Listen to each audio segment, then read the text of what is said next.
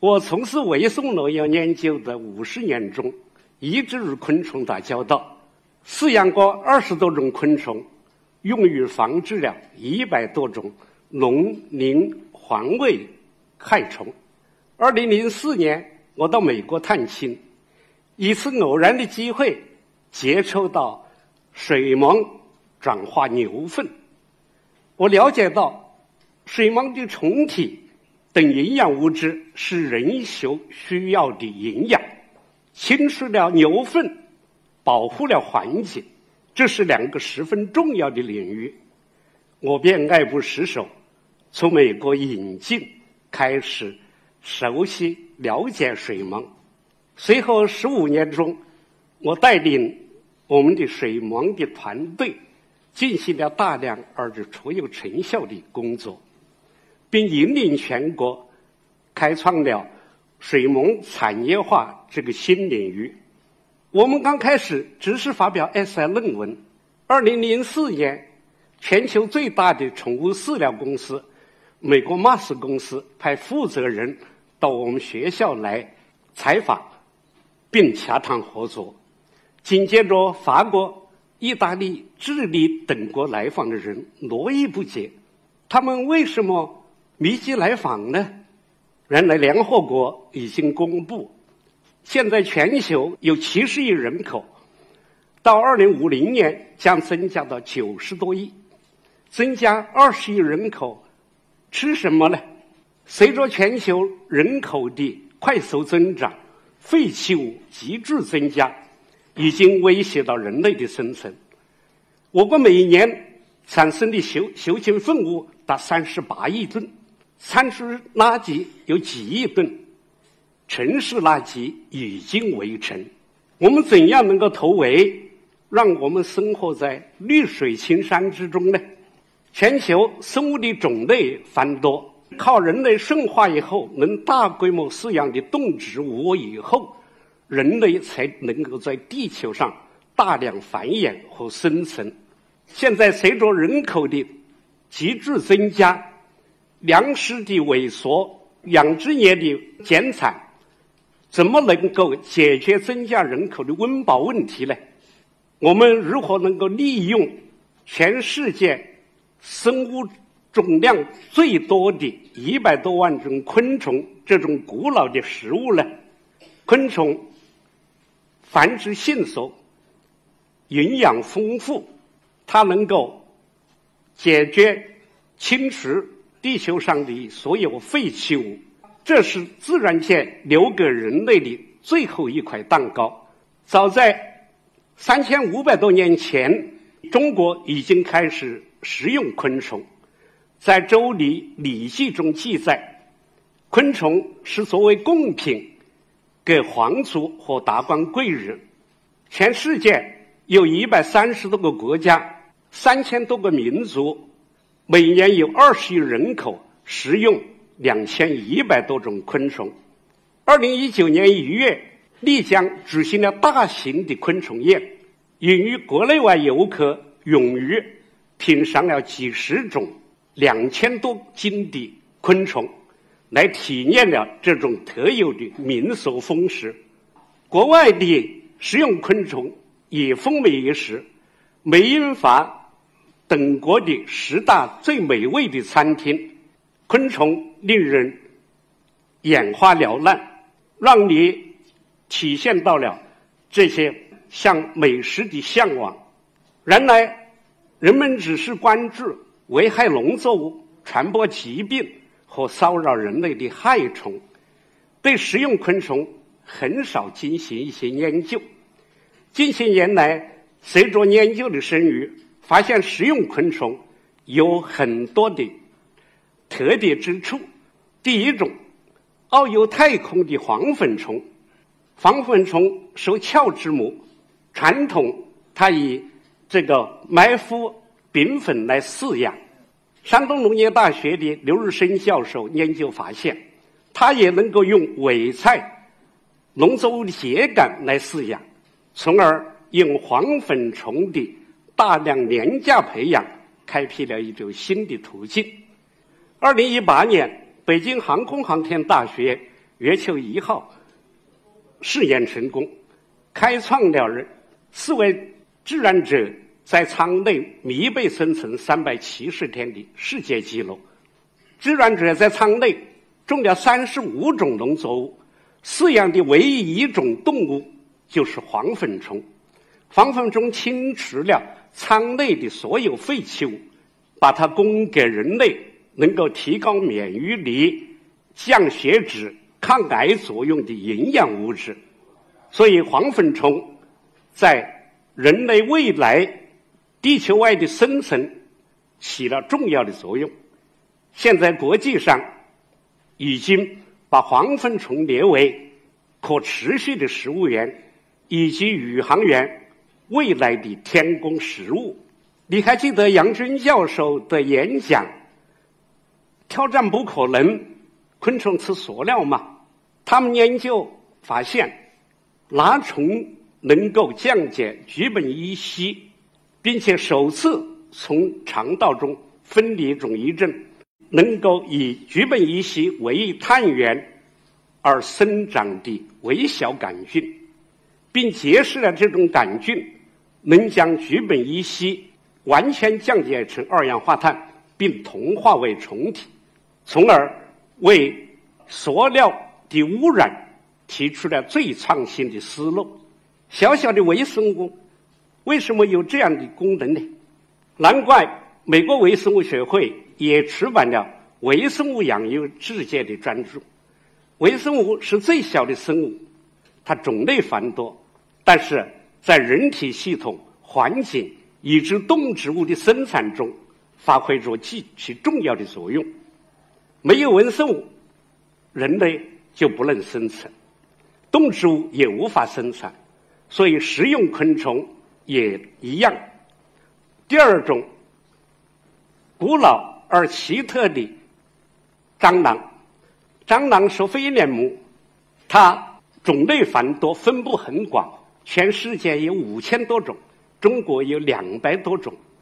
在浙江，我们常见的只有美洲大蠊、德州小蠊等几种。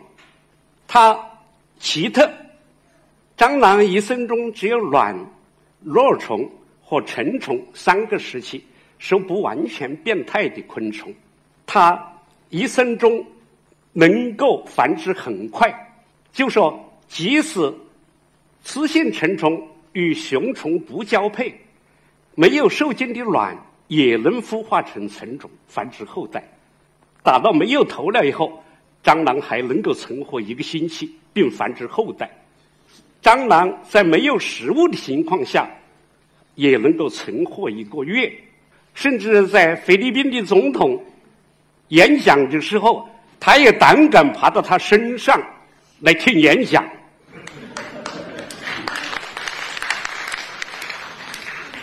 蟑螂是清除有餐厨垃圾的能手。在山东已经建立了每天饲养十亿只蟑螂，每天能够吃掉五十吨垃圾的企业。俗话说：“天生我材必有用。”令人厌恶的蟑螂，从在中国《本草》等药典中被列为的传统的中药材。它具有抗肿瘤、是吧、抗炎、镇痛等功能。传统上。以干虫或者是活虫于食，令患者十分厌恶。现在已经制成了美洲大蠊的精微粉。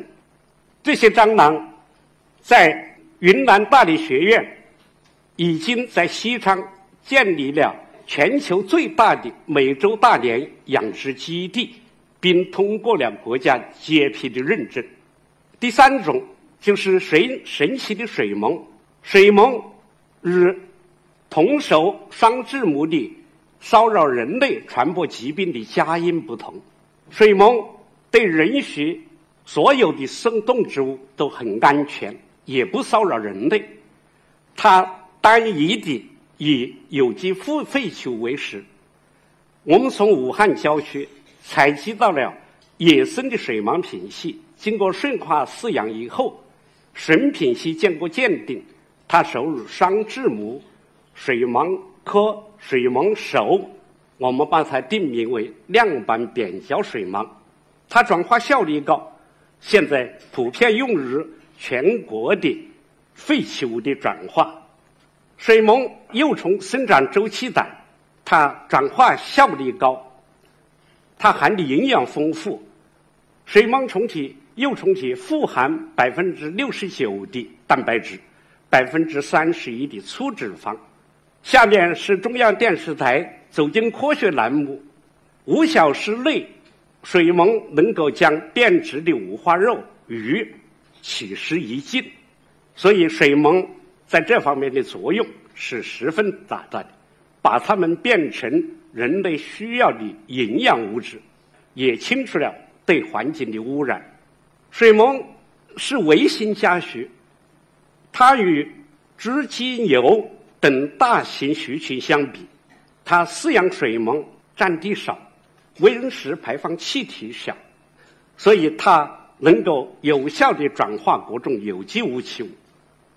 它每天二四十到六十克的虫卵可以转化一亿吨废弃物，并能产生一百五到一百八十公斤的虫体，供给畜禽做饲料。既也减去了对环境的污染。我们在用水虻转化猪粪的过程中，发现猪粪中的金黄色葡萄球菌、致褐氏菌、沙门氏菌和大肠杆菌等病原能够显著减少，从而证明水虻在转化废弃物能清除人畜共患病原菌的传播，因为水虻。手持利毛，就是肠道微生物；生皮坚钝，就是能够产生抗菌肽等类的物质。在饲养动物的过程中，饲料中普遍都加有抗生素。除了少量被畜群所吸收外，大量使用粪便排出到环境中，污染了环境。抗生素。在这些环境中的存在，也污染了环境。我们在用水虻转化含有抗生素的这些粪便中，发现抗生素的丰度与显著降低，证明水虻在转化的过程中能够侵蚀了抗生素的污染。当这些抗生素在经过水虻肠道的过程中，水虻的抗性基因的丰度显著增加，在微生物及其肠道酶的共同作用下，把这些抗生素降解成小分子，被水虻及其微生物所利用，从而解除了抗生素对环境的污染。我国每年有一百多万人死于超级细菌的感染，一旦细菌产生了抗性。便在环境中通过移动基因源从一个细菌传给另一个细菌，周而复始，使细菌产生了抗性。细菌一旦产抗性，就需要成千上万倍的药物才能够歼灭他人，给人畜疾病带来了更大的灾难。我们在大量研究基础上确定了微型加速水膜转化有机废弃物。的新工艺分为三个部分，并且建立了手工操作、机械化和自动化处理转化畜禽废弃物的新的生产模式。这些生产模式无论在经济效益、环境效益和生态效益方面都十分显著，所以现在全国很多地方都在应用。水虻转化废弃物产生的两类主打产品，一个就是昆虫蛋白等营养物质，这些物质又反过来作为畜禽的饲料；另外一类就是充分，把它加工成的功能微生物肥料，又返回农田供给农作物养灰，形成生态农业循环，这样有势保护了环境。用人工饲料饲养的水母，经烹饪后可以直接上餐桌，还可以把它加工成可食用的纯蛋白粉、纯脂肪、酱品、糕点等食品，以及保健品、化妆品等。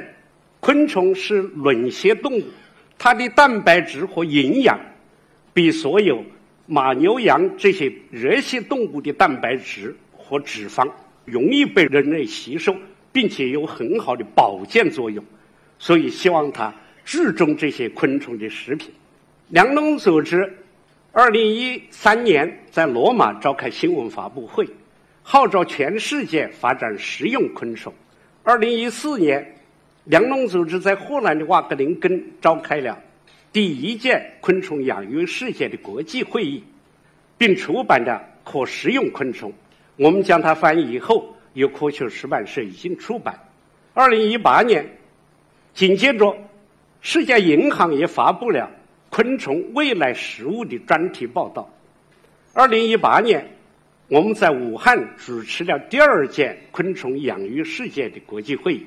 有五十多个国家的代表蜂拥而至，我们只是想带研究生发表论文，没有想到它竟成为目前全球最火热的发展的领域，因为它今后昆虫要养育我们的世界。武汉亮斑免胶水蟒在我国的三演化以来，已经广泛的用于有机废弃物转化。并产生了很好的效益，将形成一个新兴的大产业。国际上，食用昆虫也蓬勃发展。短短几年，在国际上建立的食用昆虫公司已经达两百一十九个。中美贸易战占得悠悍，我们只要把三十八亿吨锈茎粪物中的百分之十用于。水虻和微生物来转化，便可以产生一亿吨的虫体，营养比豆粕好。所以，水虻也是我们在中美贸易战中的得力助手。